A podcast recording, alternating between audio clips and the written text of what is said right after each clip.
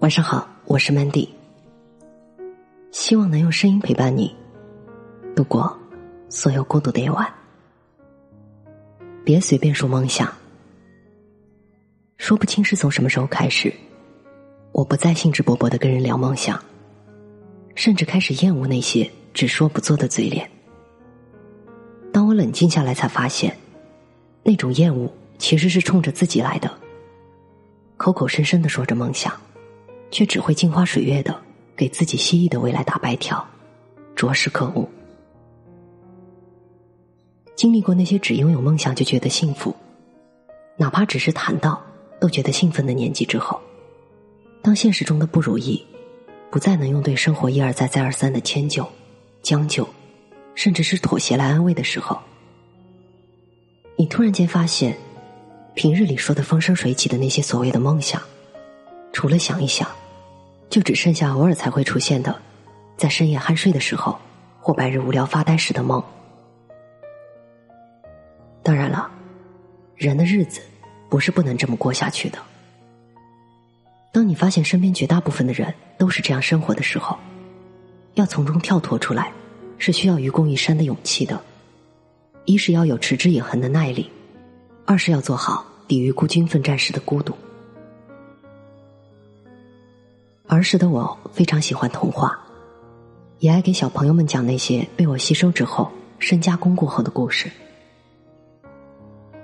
每当看到大家津津有味的样子，我想长大之后，或许我能够成为童话作家，写像《豪夫童话》里矮比尔那样的画面感十足、情节跌宕起伏的故事。可是后来，老爸说：“作家饭都吃不饱。”想来。填饱肚子还是很重要的。当作家吃不饱饭，那算了吧。少年的时候，我画的一手好画，对家具设计尤其喜欢。我的启蒙老师又一直认为我是一个在美术方面极有造诣的孩子。于是，在给我开了几年的私造之后，当他因为私人原因必须离开我们生活的城市的时候，还特意给我写了一张在现在看来类似推荐信的字条。他让我的父母带着我去找他早已退休的恩师，让那位据说退休已久、不再收学生的、很厉害的老师，能够破例将我收入门下。还记得那长着圆圆的脸、面色若桃花的女老师，把这个字条递到我手里的时候，扶着我的肩膀，语重心长的叮嘱我：“别忘了，一定要让你父母带着你去拜访哟。”那种感觉，就像天将降大任般。于是我心里满是得意的把这个字条和原画带给了我的父亲，告诉他我将来长大了想成为室内设计师。可是老爸说，室内设计师都养不活自己，养不活自己，那怎么办？还是不要做了，再想想吧。上大学前的几年，我想过要做心理医生，可是老爸说。中国的心理学发展很滞后。我说要做律师，老爸说中国自己的法律都不健全。如果说考大学选专业，算是为了实现梦想埋下根基的话，那最后经过这一轮又一轮的排除法、比较法之后定下的电子信息工程，算是基本满足了我懵懂的认知吧，也是符合老爸对我未来出路的想象的。可是这么多年下来。看看我现在的生命轨迹，早就不知道跑偏了多少。曾经受杂志社的邀约，我写过一篇主题关于父母是祸害的文章，内容大致说的就是我那些早年被老爸说掐死在襁褓中夭折的梦想。其实现在想来很幼稚。其实没有人能够扼杀你的梦想，除了你自己。没有能坚持，并不是因为那句吃不饱饭。或是养不活自己，而是当时对自己的不确定和对世界的陌生感，与别人无关。诺贝尔文学奖获得者乔瑟夫·布鲁德斯曾说过：“一个人的首要任务，在于掌控属于他自己的生活，而不是外界给他强加或规定的生活。不管那种生活表面上看起来有多高贵，因为人的生命只有一次。”如果把这仅有一次的生命耗费在别人的表象和经验上，那只会让我们悔恨万分。在梦想初长成的年纪，对于自我和人生本身都缺乏了解，更何来经验之说？唯一庆幸的是，虽然懵懂，虽然无知，但是却倔强的不肯将他人双手份上的经验据为己有。即使跌跌撞撞的，也要自己往前走。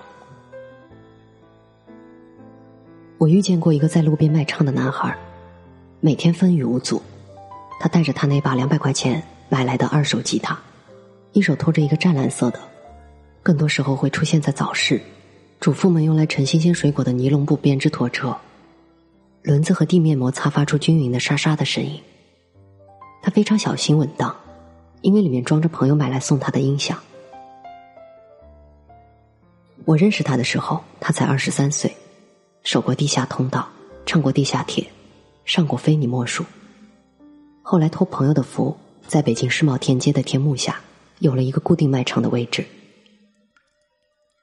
他和我们认知里的那些在街边拖个破音响、唱歌讨生活的人，最大的不同在于，他是正经的大学美声专业毕业，和所有来北京的搞音乐的那些北漂一样，希望有一天能够出人头地。只是他选择了一条让人跌破眼镜的道。那几年卖唱的收入几乎是他唯一的收入。一首原创歌曲《妈妈对不起》，因为上了非你莫属，让他多少赚得了一些掌声和知名度。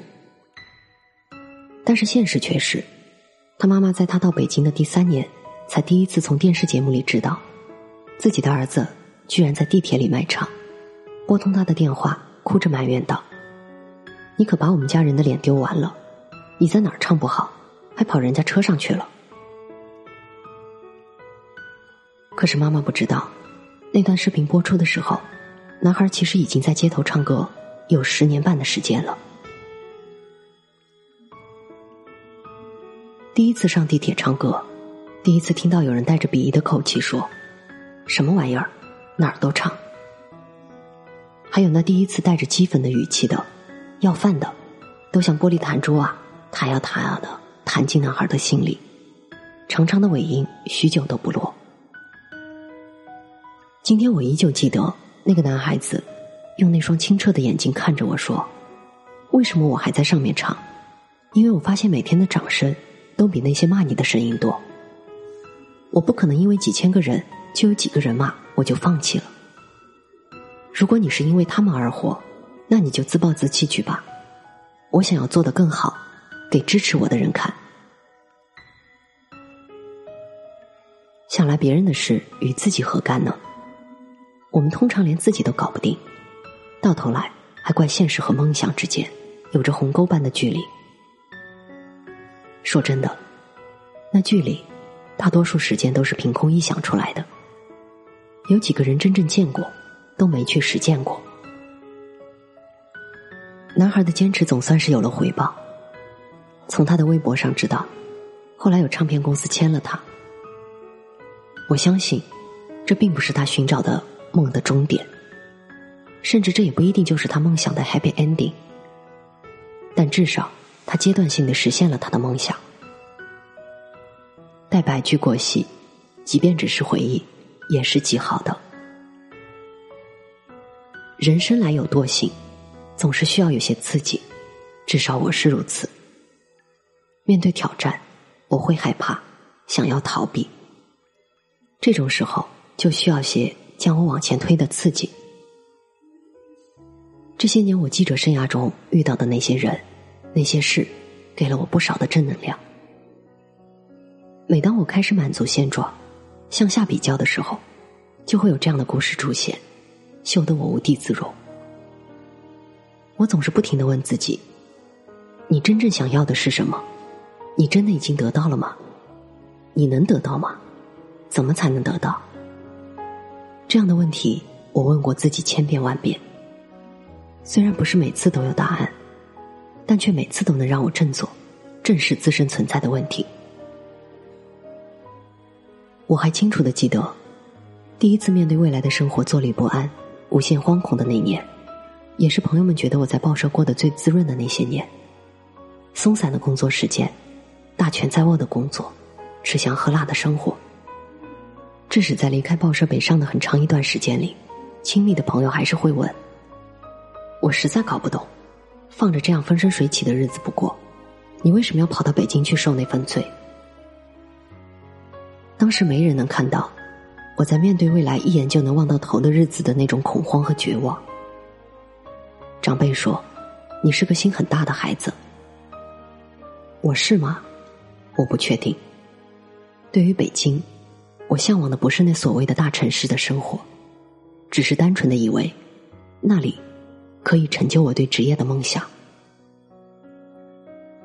渐渐的，我才懂得课本里所说的近期目标和远期目标就是梦想的阶段性，而梦想在付诸行动之后，就被俗称为目标。在实现目标的路途中。我希望能与谁为伍，所以我喜欢那些对生活充满热情、行动力强的人。在人的劣根性面前，携手共进是最好的抗体。那些被提及的梦想，是因为存在着现实的可能，才被称之为梦想的，不然就只能是幻想。在这个梦想泛滥的时代，人人都在高谈阔论着所谓的梦想。可是未必人人都知道，那究竟是什么？我已经厌倦了只说不做的短暂的兴奋感，那种随之而来的失落，才像黑洞一般，把人的热情一点点的啃食干净。我是个倔强的姑娘，我不甘心这一生没能做一件我愿为其倾其所有智慧和努力的事，因为那将是何等的遗憾！对不起，来世上走这一遭。也对不起，为了找到他，这一路走过来的挫折和坎坷。我是主播 Mandy，在每一个孤独的夜晚，我用声音陪伴你，希望从此你的世界不再孤独。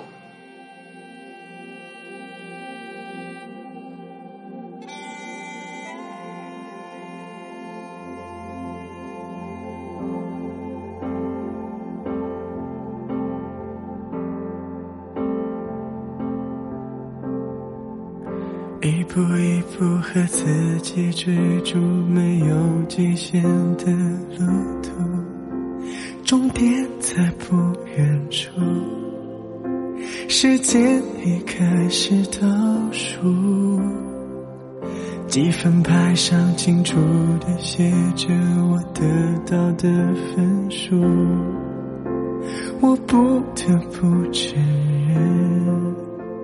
我已付出了全部，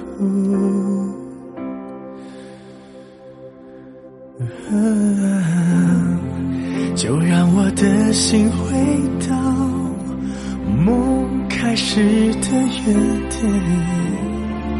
有多少白天黑夜，忍着眼泪流着汗水，我坚持走到今天。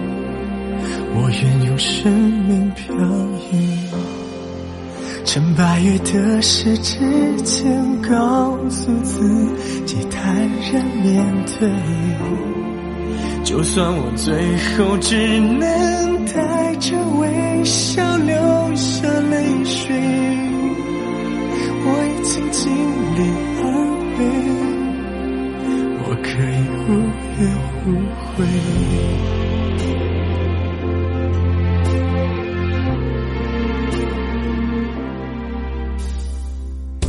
已经忘了桌上的日历翻过多少辛苦，对自己说我不在乎，不到最后我不认输。积分牌上清楚的写着我完成的记录，我不得不承认。已付出了全部，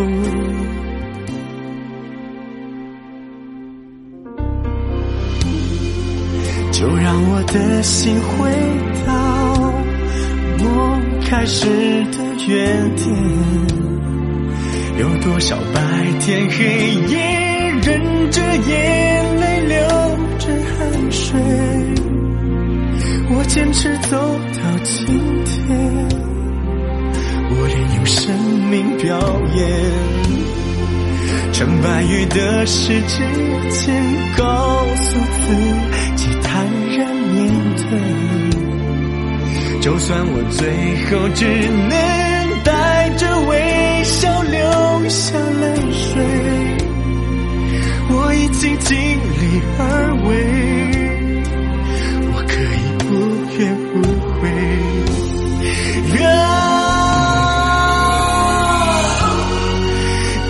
可，我让记忆回到梦开始的原点。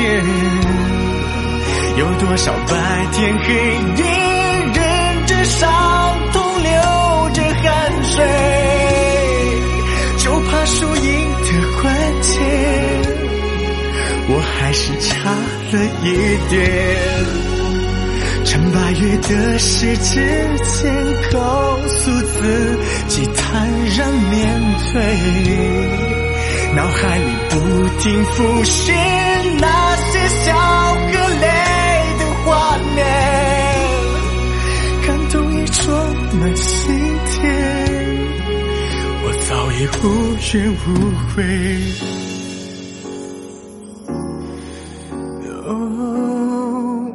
我早已